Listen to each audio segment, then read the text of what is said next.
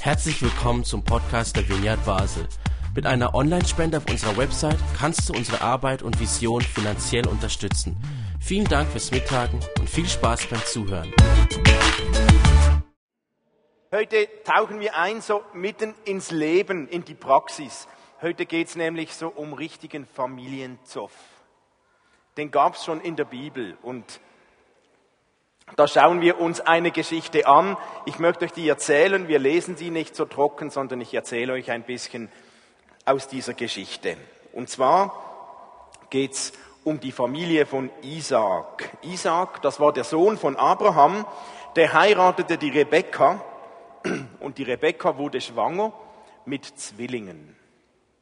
An sich noch nicht so wahnsinnig Außergewöhnliches. Aber nun tauchen wir ein, wir lesen sehr bald viele Details aus dieser Familie. Und so lesen wir und erfahren wir von diesen Zwillingen, dass die dann gar nicht immer nur so ein Leib und eine Seele und ein Friede, Freude, Eierkuchen waren. Das war nicht nur Harmonie, sondern das Leben dieser Zwillinge war sehr bald geprägt von Konkurrenz und von unglaublichem Streit. Und das ging schon vor der Geburt los. Das steht da so in der Bibel. Und die Kinder stießen sich miteinander im Leib. Schon in der Schwangerschaft haben die da, die Konkurrenz ging irgendwie los, die haben das gespürt. Und dann kamen sie zur Welt und die beiden waren zwar Zwillinge, aber waren total unterschiedlich. Der erste hatte rote Haare und eine ganz raue Haut. Und später als Mann, als er gewachsen war, wird er beschrieben als einer, der ganz viele Haare am ganzen Körper hatte. Sein Name war Esau. Und der zweite, der war anders. Der, der als zweites zur Welt kam, das war der Jakob. Und Jakob, der hielt bei der Geburt mit seiner Hand die Verse von Esau, seines Zwillingsbruders, fest. Wie wenn er ihn zurückhalten wollte oder wie wenn er ihm so dicht wie möglich auf den Fersen sein wollte, ihm nachfolgen wollte. Es ist wichtig zu wissen, dass in der damaligen Kultur der Erstgeborene ein unglaublich, ein, einen wichtigen Status hatte. Das war der wichtigste aller Kinder. Und es scheint, wie wenn der Jakob den zurückhalten wollte, er hielt ihn an der Ferse, den Esau. Und so kamen die beiden zur Welt und sie werden, wurden beschrieben als ganz unterschiedliche. Esau der Rothaarige, der wurde Jäger. Der wurde Jäger und streifte durchs Land, ein Abenteurer mit Pfeil und Bogen und, und ging da rum. Und Jakob wird beschrieben als ein ganz gesitteter Mann. Er blieb, er war nicht Jäger, er streifte nicht durchs Land, sondern er blieb immer schön in der Nähe der Zelte. Und wir lesen, wie die Unterschiedlichkeit der beiden, und da kommt was zum Vorschein, das gibt es halt so in Familien. In Kapi Im 1. Mose Kapitel 25 lesen wir, dass Isaac, äh, dass, dass ähm, Isaac, der Vater der beiden, dem gefiel vor allem Esau. Der mochte diesen Rauen, der mochte den Jäger, den Rothaarigen, der hatte Gefallen gefunden an Esau. Und wie das halt so ist, Rebekka, die Mutter, die hatte mehr Gefallen an Jakob gefunden. Der gefiel ihr besser. Und Jakob war immer so in der Nähe der Mutter bei ihren, bei den Zelten. Und einmal geschah es, da war Esau auf der Jagd und er hat nichts gefangen. Er hat nichts erlegt und er kommt nach Hause ohne Essen und ist hungrig. Und er kommt nach Hause und da sieht er Jakob bei den Zelten sitzen und an einem Kochtopf Linsen kochen. Und Esau hatte Hunger und, mocht, und wollte essen. Und der Hunger, der hat ihn so getrieben. Und Jakob, der sagte so, aha, das ist mein Essen, du warst ja auf der Jagd. Und dann haben sie diskutiert und schließlich bot Esau dem Jakob an, hey, wenn du mir was zu essen gibst, du kannst es mir verkaufen, ich verkauf's dir für mein Erstgeburtsrecht. Der Erstgeborene, der hatte besondere Rechte und Esau war bereit, auf das zu verzichten, wenn er nur ein bisschen von diesem Linsengericht haben konnte. Also das kann ich gar nicht verstehen. Also nicht wegen dem Erstgeburtsrecht, sondern wegen den Linsen. Aber Esau anscheinend, der mochte sehr gerne diese, diese Linsen Und so hat er sein Erstgeburtsrecht an Jakob verkauft, weil er Hunger hatte. Also der Moment der Hunger war ihm offensichtlich wichtiger. Er hat nicht weiter vorausgedacht, was das mit sich bringen könnte, sein Erstgeburtsrecht zu verkaufen. Und dann kommt es noch dicker. Als Isaac, der Vater, alt war, da ist er fast erblindet. Er hat fast nichts mehr gesehen. Und eines Tages, da wünscht er sich so zum letzten Mal so richtig von Esau so ein, ein gutes Gericht, das sein Sohn Esau ihm zubereitet, dass er ein Tier erlegt und ihm kocht, so wie er das so gerne mochte. Und er schickt Esau los, sagt die Esau, zum letzten Mal bereite mir dein Wild nochmals zu, wie du das so gut machst, selbst erlegt. Und Esau fühlt sich natürlich geehrt und macht sich auf die Socken und zieht los, geht jagen. Jetzt hat das aber Rebekka auch mitbekommen, die Frau von Isaac. Und Rebekka, wir wissen, die hatte ihren Liebling Jakob bei den Zelten.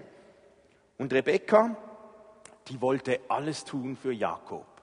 Und so brachte sie den Plan, Jakob, komm, wir schlachten eine Ziege aus der Herde von uns und bereiten sie genauso zu, wie der Vater die eigentlich mag. Und das haben sie getan. Sie haben einen Ziegenbock geschlachtet ohne Jagd aus der eigenen Herde, haben ihn zubereitet. Wir lesen, sie haben dann Jakob ein Fell übergestreift. Esau war ja ein Mann, der hatte sehr starken Haar, Haarwuchs am ganzen Körper, fast wie ein Fell. Also haben sie Jakob ein Fell übergestreift und hofften so, dass sie den praktisch blinden, blinden Vater täuschen konnten. Und tatsächlich, es gelang. Der blinde Vater lässt sich täuschen und meint, da sei Esau. Und er, er roch dieses feine Gericht von diesem Ziegenbock und er wusste, oh, super, so habe ich es mir gewünscht. Nur wusste er nicht, dass Rebekka eigentlich gekocht hatte und gar nicht der Esau. Aber die Rebekka, ja, die wusste natürlich schon, wie es der Vater gerne hatte. Und so, Rebekka schickt den Jakob rein, verkleidet mit diesem Ziegenfell. Der geht und tatsächlich der Vater, ach, Dankeschön, Georgie versorgt mich mit Fisherman's Friend. Ähm, und der Vater tatsächlich lässt sich täuschen und genießt dieses Wildgericht und kommt dann zum Schluss, okay, Esau, du bist immer noch mein Erstgeborener. Der wusste ja nicht, dass Esau sein Erstgeburtsrecht an Jakob verkauft hatte und dachte, ich segne jetzt diesen Esau mit dem Erstgeburtssegen. Und er hat ihn gesegnet und hat nicht gemerkt, dass er eigentlich Jakob segnete. Also die List von Rebekka ging auf. Jetzt verteilte der den Segen, den Erstgeburtssegen, und nun kommt Esau zurück von der Jagd, erfolgreich und er sieht, was passiert ist. Er geht zu seinem Vater und wir lesen in der Bibel, er schrie laut auf. Er schrie vor Enttäuschung und wurde über alle Maßen betrübt. Und er ging zu Isaac und sagte, Vater, segne mich auch, bitte segne mich auch. Er ist so verzweifelt und wir lesen, Esau fragt Isaac, hast du denn nur einen Segen? Du hast ja zwei, du hast ja viele Kinder, du hast nur einen Segen, segne mich auch. Aber Isaac willigte nicht ein, denn der Erstgeburtssegen, der konnte er nur einmal geben. Der Segen ist verteilt und es war unwiderruflich. Also Jakob und Rebekka haben es geschafft, den Esau so richtig zu hintergehen. Und dann lesen wir, und Esau hasste Jakob. Er hasste seinen Bruder. Irgendwie, als ich das gelesen habe, dachte ich, ja, ich, ich verstehe das ein bisschen. Hab da, hey, da ging es um den Erstgeburtssegen und er hasste seinen Bruder. Und Esau sagte zu sich selbst, wenn der Vater tot sein wird, dann werde ich meinen Bruder umbringen. Das zeigt etwas. Er schrie laut auf. Und er war über alle Maßen betrübt. Er hasste seinen Bruder. Das gipfelte so, der lange, jahrelange Zwist gipfelte darin, Jetzt hat er seinen Segen verloren und er hasste seinen Bruder. Dabei müssen wir uns bewusst sein, diese Geschichte spielte sich in einer Kultur ab, die geprägt war von einer Schamkultur. Das heißt, in einer Schamkultur, das Schlimmste, was einem widerfahren kann, war, dass einer beschämt wurde, dass jemand bloßgestellt wurde, dass jemand entwürdigend, entwürdigend behandelt wird. Und so wie Jakob den Segen seines Vaters von Esau stahl, war genau das. Das war das Schlimmste, was es gab. Den älteren Bruder zu beschämen, um seinen Segen zu betrügen. Schlimmer ging's nicht. Und das noch innerhalb der Familie. Wir können uns das gar nicht so vorstellen, weil wir leben in einer anderen Kultur. Aber ich kann euch sagen, ich bekomme das zum Teil ein bisschen mit im Heilandsack, was das auslöst für Emotionen, wenn Menschen wirklich so in dieser Scham getroffen sind innerhalb der Familie. Das ist unglaublich, was für Kräfte da freigesetzt werden. Das schüttelt Menschen bis, die können sich kaum mehr beherrschen. Also das ist sehr, sehr tiefgehend. Und dann noch in der Familie, in einer Schamkultur und das höchste Gut war ja Familie, sowieso. Familie war das Wichtigste. Und wer die Familie betrügt, wer die Familie belügt, wer die Familie entwürdigt, der machte sich absolut schuldig. Und das in einer Kultur, da gab es wenig Gnade, da gab es keine Weitherzigkeit, wenig Großzügigkeit. Die Stämme dort, die lebten alle in dem Wissen, du oder ich. Überleben oder sterben, gewinnen oder verlieren, leben oder sterben. Es gab kein Miteinander. Es gab nur Sieger oder Verlierer. Die waren sich nicht gewohnt, wir finden einen Weg zusammen. Die wissen, wenn ich den anderen leben lasse, dann wird er mich, also muss ich ihm zuvorkommen. Da ging es nur um alles oder nichts. Das war die Kultur damals. Und so ist es völlig normal, dass Esaus Reaktion nicht war von, ach, das ist mein Zwillingsbruder, den finde ich irgendwann wieder, wir sind doch immer noch, immerhin noch eine Familie. Nö, nö. Der war so beschämt, der war so entwürdigend behandelt worden. Es ist völlig normal in dieser Kultur, da ging es nur noch um Rache. Um Rache. Es gibt nur noch einen Weg, seine Würde wiederherzustellen. Das war seinen Bruder umzubringen. Und genau das nahm er sich vor. Wenn, sobald mein Vater stirbt, werde ich ihn umbringen. Und Jakob wusste das. Und Rebekka auch. Und deswegen hat Rebekka, die Mutter, hat einen Plan gefasst. Sie sagte, Jakob, das ist zu gefährlich. Wir wissen nicht, wie lange der Vater noch lebt. Also, du musst weg. Und sie schickt ihn weg, fort nach Haran zu ihrem Bruder Laban. Und Jakob macht sich aus dem Staub, natürlich hat er sich nicht groß von Esau verabschiedet und geht bei Nacht und Nebel, geht weg, zieht weg in ein fernes Land zum Bruder von Rebekka zu Laban. Und auch Esau hatte die Nase voll von seiner Familie, von seiner Mutter und auch er zog weg, auch er zog aus. Er ging zu seinem Onkel Ismael. Und die Brüder verlieren sich aus den Augen. Soweit die Vorgeschichte. Jetzt machen wir einen großen Sprung 20 Jahre später. 20 Jahre sind vergangen. Esau lebt bei Ismael, Jakob lebt bei Laban, weit weg voneinander. Da gab es noch kein Skype und kein FaceTime und kein Internet. Die hatten nichts voneinander gehört. Die waren weg aus den Augen, aus dem Sinn. 20 Jahre. 20 Jahre später, Jakob ist inzwischen verheiratet. Bei Laban hat er geheiratet. Er ist reich geworden. Er hatte viele Frauen, Kinder, Diener, Angestellte und er hatte viele, viele Schafe, Kühe, Esel, Kamele, Ziegen. Er hat sich ein kleines Volk erarbeitet in den 20 Jahren. Er hatte sehr viel Erfolg. Er war sehr, sehr reich. Und Jakob hatte ein gutes Leben mit Frauen, Kindern, Dienern, Mägden und alles. Und jetzt war er dort in Haran und er fasste eines Tages den Beschluss, ich möchte wieder zurück nach Hause. Ich gehe zurück nach Hause. Und in dem Moment meldet sich bei Jakob die Angst. Die Angst, das schlechte Gewissen. Wenn ich nach Hause gehe, dann treffe ich ja Esau wieder. Der weiß das sicher, der hört das sicher. Und Jakob, plötzlich war alles da, nach 20 Jahren. Er wusste ganz genau, was er seinem Bruder angetan hatte vor 20 Jahren. Und es kam ihm in den Sinn, dass Esau gedroht hatte, wenn mein Vater stirbt, dann bringe ich ihn um. Dennoch mit seinem ganzen Gefolge, mit seiner ganzen Schar an Leuten und Tieren macht er sich auf dem Heimreise, auf dem Heimweg nach Hause. Und es kommt, wie es kommen muss. Sie sind noch auf der Reise, da bekommt Jakob die Meldung, dass Esau von seiner Heimkunft gehört hatte. Und er bekommt die Meldung, es ist ja fast schon wie im Kino, dass Esau unterwegs war in Richtung Jakob und zwar mit einem Gefolge von 400 Männern. Jetzt stellt euch vor, was das mit Jakob machte.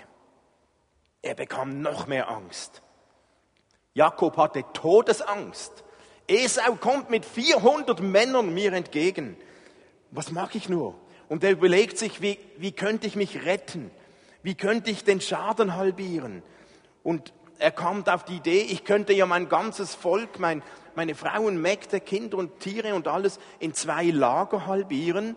Und das eine Lager da, das andere da. Eigentlich gar nicht so schlecht, den Schaden, das Risiko minimieren oder halbieren, weil Esau konnte ja nicht gleichzeitig zwei verschiedene Lager angreifen, sondern nur eines, also Risiko halbieren.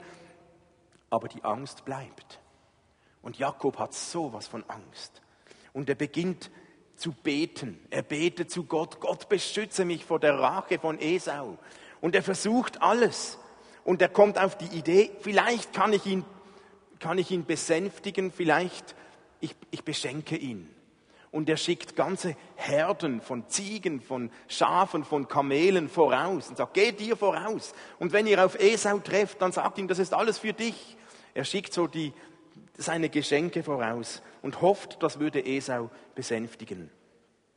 Und dann kommt die Nacht und Jakob wusste, am nächsten Morgen ist Esau da und er konnte nicht schlafen. Er hatte so Angst, er ist verzweifelt und er bringt seine Frau und seine Kinder über den Fluss, über den Jabok in Sicherheit und bleibt alleine zurück, schlaflos. Er schreit zu Gott. Und obwohl er eigentlich gut vorbereitet war, er wusste, ich habe zwei Lager, ich habe Geschenke geschickt, 20 Jahre vorbei, die Angst bleibt. Und in dieser Nacht kämpft er mit Gott. Er kämpft, er betet und dann kennen wir die Geschichte. Er kämpft mit Gott bis am Morgen und dort bekam er schließlich einen Schlag auf die Hüfte und nachher konnte er nur noch hinkend gehen. Und ich habe mir so gedacht, der hinkende Jakob ist vielleicht auch wie ein Symbol für die Seele von Jakob nach 20 Jahren. Er ist reich geworden, er ist erfahren geworden, er ist reif geworden, er hat ganz sicher Dinge gelernt, aber immer noch quälte ihn diese Angst vor Esau. Seine Seele war angeschlagen, gezeichnet, seine Hüfte auch. Und so begann er zu hinken, der Tag bricht an und nun kommt Esau mit seinen 400 Männern. Was würdest du tun, wenn du Esau wärst? Überleg mal so ein paar Sekunden. Wenn du jetzt Esau wärst mit deinen 400 Männern, was würdest du tun?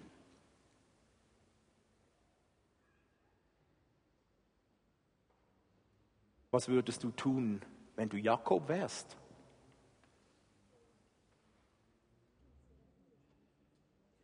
Jakob teilt seine Familie auf. Die Kinder alle zu den Frauen, die sie geboren haben. Die liebsten aller seiner Kinder und Frauen zu hinterst und die weniger lieben an die Front. Ja, das hat er wirklich gemacht. Aber immerhin stand er schon zuvorderst, auch vor den weniger Lieben. Also Jakob zuvorderst, hinkend vorneweg, geht auf Esau zu, der mit seinen 400 Mann kommt. Und Jakob hätte jetzt diverse Varianten gehabt, wie er sich verhalten konnte. Sich entschuldigen, besänftigen, weiß ich nicht was. Wir lesen im ersten Buch Mose, dass Jakob sich siebenmal verneigt vor Esau. Siebenmal verneigt er sich.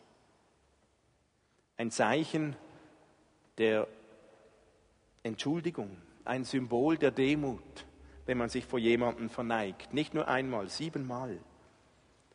Jakob zeigte mit siebenmal Verneigung, dass er zu seiner Schuld steht. Er zeigte ihm auch, dass sich etwas verändert hat in seinem Herzen, dass er offen war für ein neues Kapitel, für ein neues Miteinander. Jakob wollte Esau durch seine Verneigungen zeigen, dass er nicht mehr Konkurrent war, dass er nicht mehr Betrüger war, dass in diesen 20 Jahren Jakob nicht mehr der Fersenhalter war, der nur noch im Sinn hatte, das Bessere von seinem Bruder selbst zu horten zu bekommen Jakob zeigt sich als hinkender, demütiger Bruder, der sich vor seinem Bruder Esau verneigt. Und dann lesen wir, was Esau tat. 1. Mose 33, 4. Esau aber lief ihm entgegen und herzte ihn und fiel ihm um den Hals und küsste ihn und sie weinten. Da bin ich, als ich das gelesen habe, einen Moment stehen geblieben. Das hätte ich nicht so erwartet. Mein Esau hätte viele Möglichkeiten gehabt. Er hat 400 Männer dabei. Er hätte zuerst eine Rechtssituation herbeiführen können, Anklage, Verteidigung sprechen, weiß ich nicht was. Keine Worte lesen wir. Er stieg von seinem Pferd oder Kamel oder was auch immer geht auf Jakob zu, umarmt ihn, küsst ihn und sie weinten. Eigentlich ein Wunder. Mich hat dieses Wiedersehen erinnert an das Wiedersehen von Josef mit seinen Brüdern in Ägypten. Es hat mich auch erinnert an den Vater mit den zwei verlorenen Söhnen, als der verlorene Sohn nach Hause kommt und sich entschuldigen will und der Vater rennt ihm entgegen und fällt ihm um den Hals. Anstelle von Rache, die völlig normal gewesen wäre, erleben wir hier unerwartet eine Versöhnung. Keine Diskussion, keine Vorwürfe, keine Fragen nach dem Warum, sondern eine Erleichterung über das Wiedersehen. Und wir lesen hier auch etwas, wie es dazu kam oder was der Hintergrund war. Nachdem sie sich genug lange geküsst hatten und geweint hatten und ähm, kommt Jakob und stellt Esau seine Familie vor.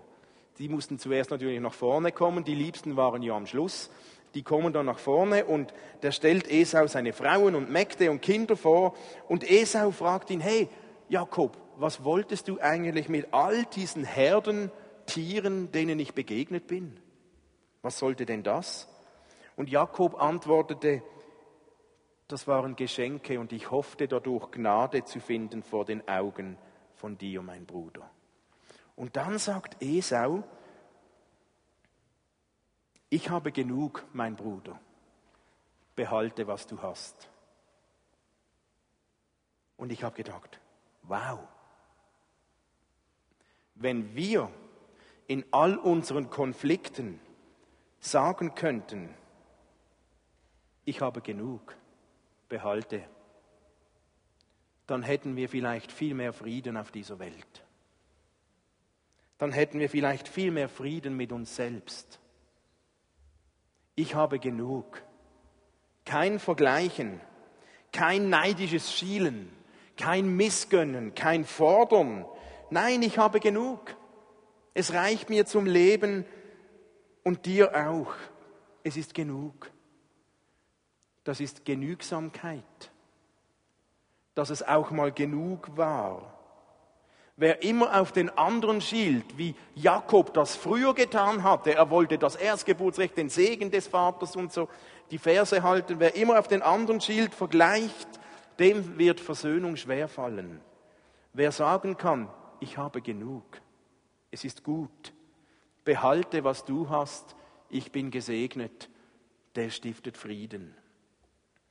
Wer sagen kann, ich habe genug geschmollt, ich war genug lange verletzt, ich habe genug lange schlecht geredet über dich, ich habe genug lange gelitten, es ist genug, ich habe genug, es ist okay, der öffnet den Weg zur Versöhnung.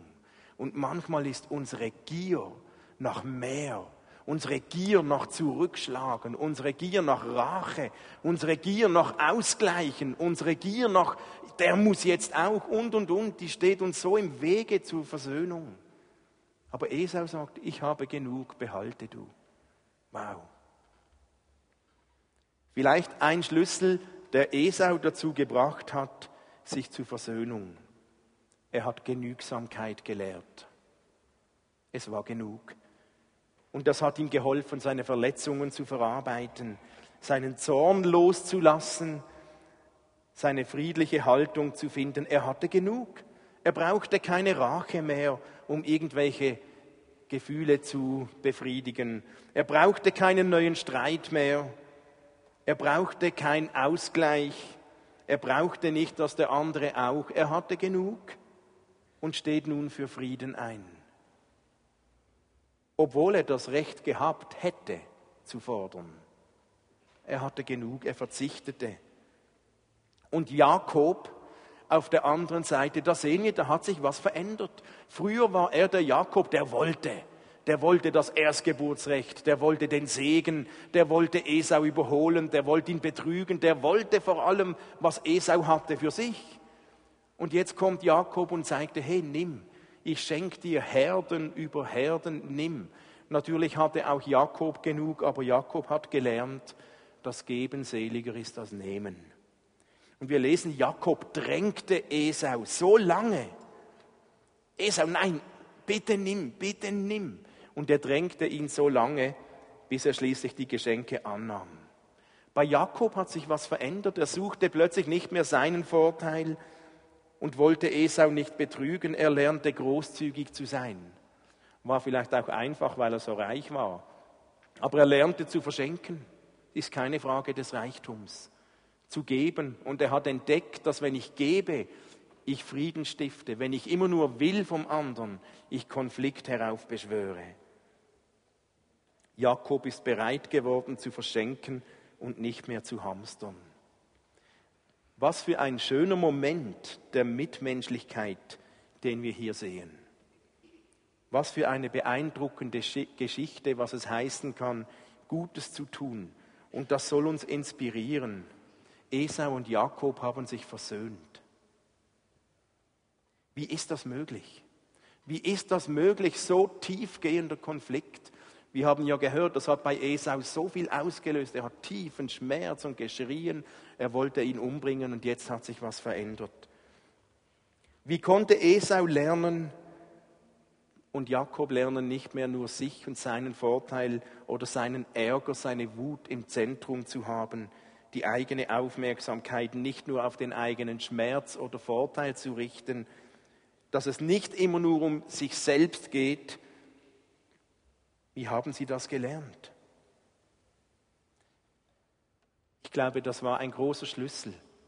Den anderen im Blick zu haben, öffnet den Weg zur Versöhnung. Nur sich selbst im Blick zu haben, öffnet den Weg für Konflikte. Und ich glaube, das hat was zu tun mit einer Begegnung von Gott, die beide hatten. Versöhnung ist so ein Akt der Mitmenschlichkeit, den wir auch bei Gott sehen. Und Versöhnung bedeutet letztlich, zum einen haben sie beide gelernt, loszulassen, ihren Schmerz loszulassen, ihre Verletzung loszulassen, ihre Schuld loszulassen. Beide haben sie gelernt zu verzichten. Verzichte auf Rache. Ich verzichte auf mein Recht, ausgleichen zu müssen, zurückzuschlagen. Esau hat gelernt, genügsam zu sein. Ich muss nicht mehr vergleichen. Jakob hat gelernt, großzügig zu sein. Ich kann wieder Beziehung leben. Ich kann dem anderen begegnen, ich kann ihn beschenken und ihm nicht wegnehmen. Versöhnung bedeutet, wenn diese Dinge leben, ich bin bereit für einen Neuanfang, eine neue Gestaltung einer Beziehung. Ich bin bereit, mich wieder auf den anderen einzulassen, obwohl vieles passiert ist. Ich öffne mein Herz neu. Und wir sehen, dass Jakob und Esau neben allen Strategie und Geben und Genügsamkeit ihr Herz füreinander geöffnet haben. Sonst hätten sie sich nicht umarmt und geweint.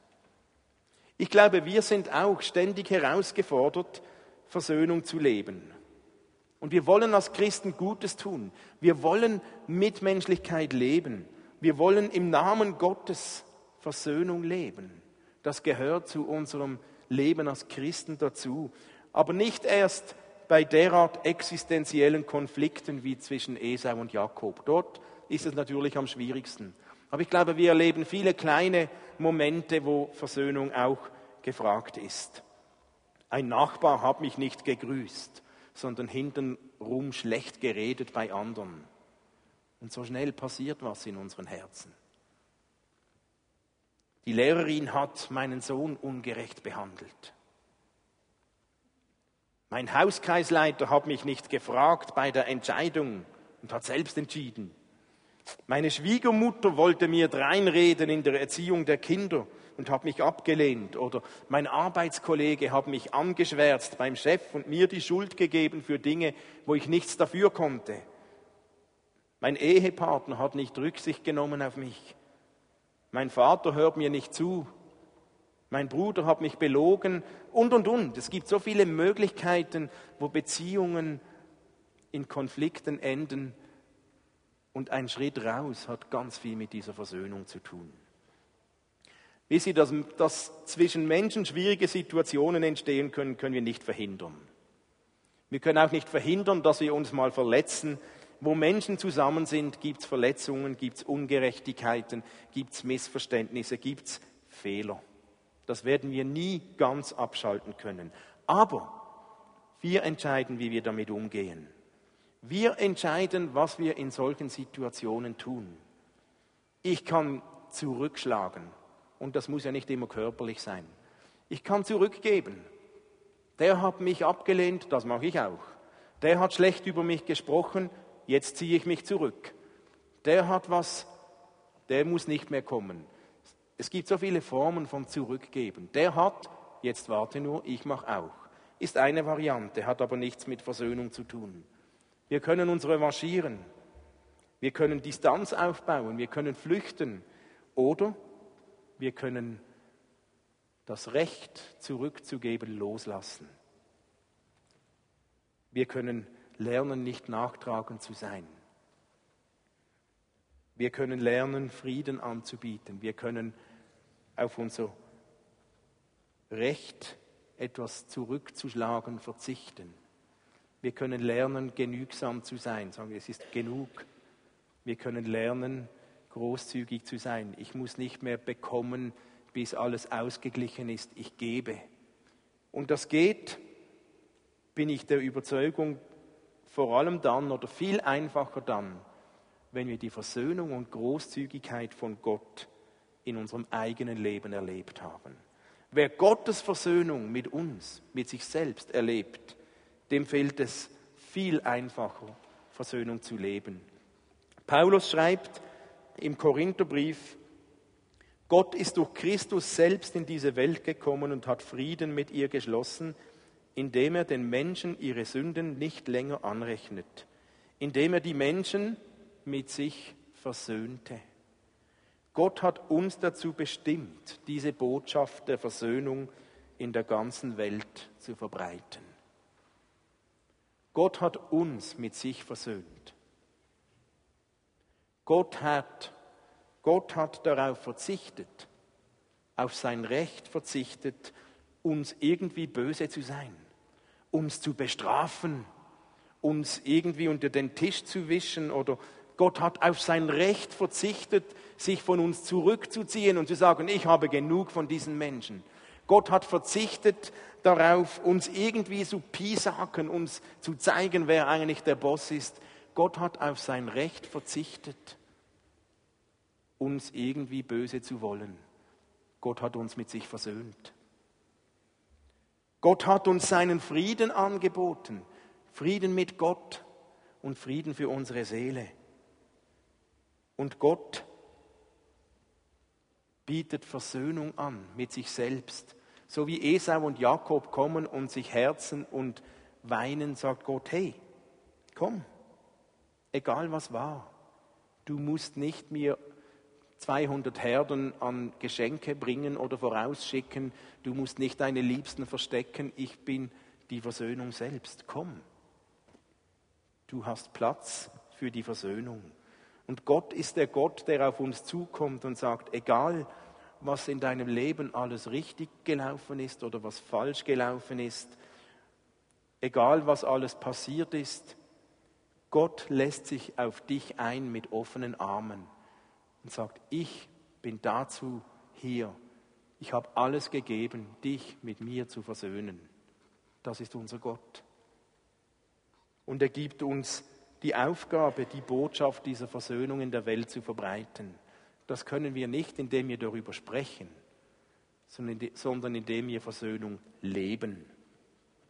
Manche Menschen haben ein Bild von Gott, so wie Jakob ein Bild hatte von Esau. Angst. Der will mir was, der kommt mit 400 Männern.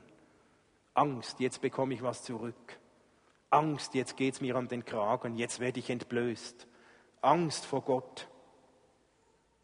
Aber Gott reagiert wie Esau. Er rennt auf uns zu. Vielleicht weint er mit uns. Aber er öffnet seine Arme und sagt, du brauchst keine Angst haben. Es ist genug, ich habe genug. Du musst nichts tun, um mich zufriedenzustellen. Ich habe alles, ich habe genug. So kommt Gott. Und Gott hat dich mit sich versöhnt. Somit bist du fähig, das auch zu tun. Mit Menschen. Gottes Friede ist bei dir, weil Gott dich versöhnt hat mit ihm. Gottes Kraft ist bei dir in diesem Frieden. Und das ist die Kraft, die uns fähig macht, Versöhnung mit Menschen zu leben. Nicht, weil wir so Heroes sind. Manchmal sind Begegnungen mit Menschen schmerzhaft. Aber mit der Kraft Gottes, weil er sich versöhnt mit uns, werden wir fähig, das mit Menschen zu tun. Paulus sagt, die Liebe Gottes ist ausgegossen in unser Herz durch den Heiligen Geist, der uns gegeben ist. Diese Kraft von Gott ist in unseren Herzen und somit hast du alles, was nötig ist für Versöhnung, weil Gott dich versöhnt hat mit ihm selbst. Gott hat dir, Gott hat uns seine Kraft gegeben, seine Liebe gegeben, seine Versöhnung gegeben. Und darum werden wir fähig sein, als Akt der Mitmenschlichkeit in Konflikten nicht mit Rache zu reagieren, nicht mit Zurückschlagen, nicht mit Ausgleich, nicht mit Distanz, sondern Versöhnung anzubieten. Frei zu sein, weil Gott bei uns ist. Ihr habt auf eurem Predigtzettel am Schluss drei Linien und Esther spielt uns ein bisschen Musik und lasst uns ein paar Minuten nehmen, wo du dir überlegst, gibt es einen Jakob in deinem Leben? Gibt es jemanden, der dir Unrecht getan hat, wo du dich wie Esau fühlst, verletzt? Gibt es so einen Jakob, der Unrecht getan hat in deinem Leben, mit dem du dich versöhnen könntest? Oder gibt es einen Esau in deinem Leben? Jemand, dem du Unrecht getan hast und vor dem du Angst hast vor einem Wiedersehen? Weil da was vorgefallen ist. Nimm dir ein paar Minuten, dir das zu überlegen. Und wenn dir jemand in den Sinn kommt, dann schreib dir diesen Namen auf. Und dann nimm dir einen Schritt vor, den du gehen kannst, um Versöhnung zu beginnen.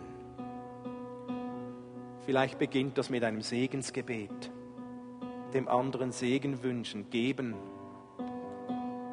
Vielleicht beginnt es mit der Entscheidung, den Schmerz loszulassen. Sage, ich habe genug Kraft bekommen von dir. Ich muss nicht noch von Menschen haben.